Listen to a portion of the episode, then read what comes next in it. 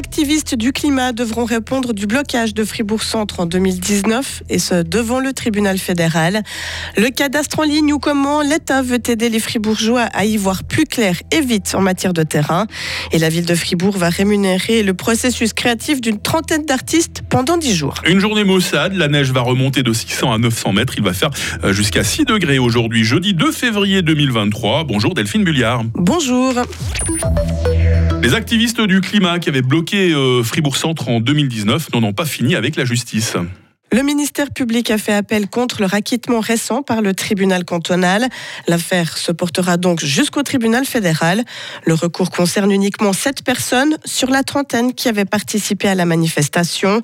Selon le procureur général, elles se sont rendues coupables d'infraction de contrainte en s'enchaînant à des caddies devant l'entrée.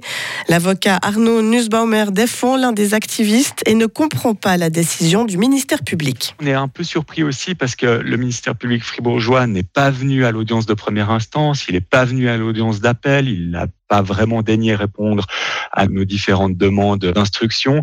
Et là, tout d'un coup, il, trouve opportun de saisir euh, la plus haute instance de notre pays. On a l'impression qu'il y a peut-être un peu un excès de zèle du côté de l'autorité de poursuite pénale fribourgeoise. Le procureur général ne remet par contre pas en cause les actes commis par les activistes sur le domaine public, même si la manifestation n'était pas autorisée. Deux braqueurs de bancomat ont été pris en flagrant délit à Villa Saint-Pierre dans la Glane. Les faits se sont déroulés vendredi dernier vers 2 heures du matin. Les deux hommes âgés de 52 et 36 ans ont été surpris alors qu'ils tentaient de faire exploser le distributeur de billets. Ils ont été placés en détention provisoire. La police fribourgeoise a confirmé cette information de notre rédaction. Les investigations se poursuivent pour savoir si les auteurs présumés sont impliqués dans d'autres cas similaires. Le cadastre en ligne, une plateforme qui va vous faire économiser beaucoup de temps. Le canton de Fribourg vient de la lancer. Si vous souhaitez acquérir un terrain ou bâtir une maison, il y a des règles à suivre. Et bien dorénavant, plus besoin de se renseigner auprès des différents services concernés. Tout est centralisé sur un site internet.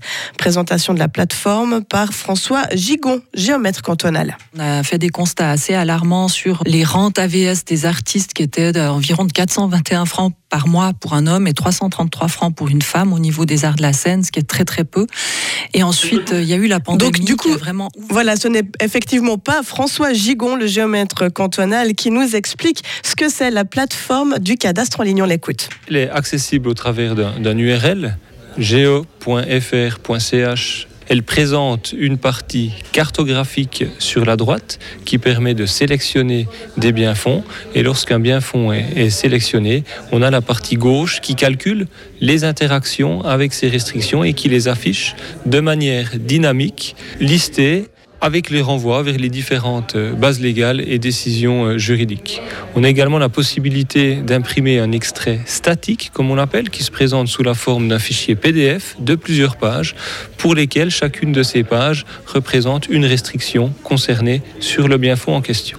Cette modernisation a coûté un peu plus d'un million et demi de francs. on y arrive à nos artistes, Delphine. Hein. Payer des artistes aussi quand ils ne sont pas sur scène. Oui, la ville de Fribourg va verser un salaire à une trentaine d'acteurs culturels pour leur travail de recherche et de création. Ces artistes recevront 200 francs chaque jour durant une dizaine de jours. La mesure va coûter 120 000 francs au total à la ville de Fribourg.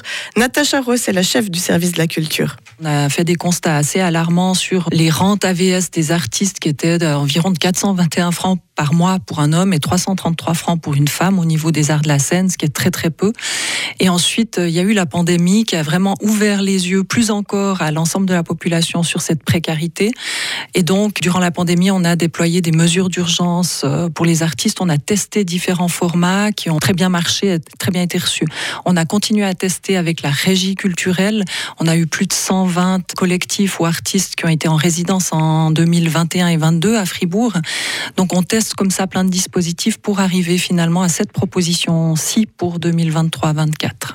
La ville de Fribourg collabore avec quatre institutions culturelles, Frisson, Le Nouveau Monde, le Bilboquet et Bruit Rose.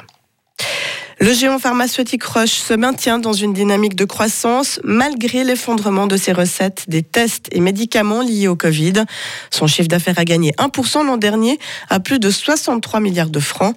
Le bénéfice net de Roche, en revanche, a diminué de 9% pour s'établir à 13 millions, milliards et demi de francs. Aux États-Unis, Delphine, un Afro-Américain de 36 ans a été tué par la police jeudi dernier en Californie. Cet homme amputé des jambes a été abattu lors d'une intervention pour une agression au couteau dans des circonstances encore peu claires.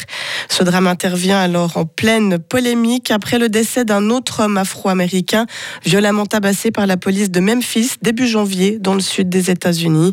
Cinq policiers ont été licenciés et inculpés pour meurtre dans cette affaire. Et puis on termine avec un mot de basketball et olympique qui a littéralement écrasé Boncourt hier soir. En déplacement dans le Jura, les Fribourgeois se sont imposés 100 à 57. Privés de trois joueurs importants, Boncourt a tenu 40 secondes avant de s'effondrer. Au classement, Olympique reste troisième à 4 points du leader Massagno. Delphine Bulliard, la suite de l'info, 8h30 sur Radio Fribourg. Retrouvez toute l'info sur frappe et frappe.ch.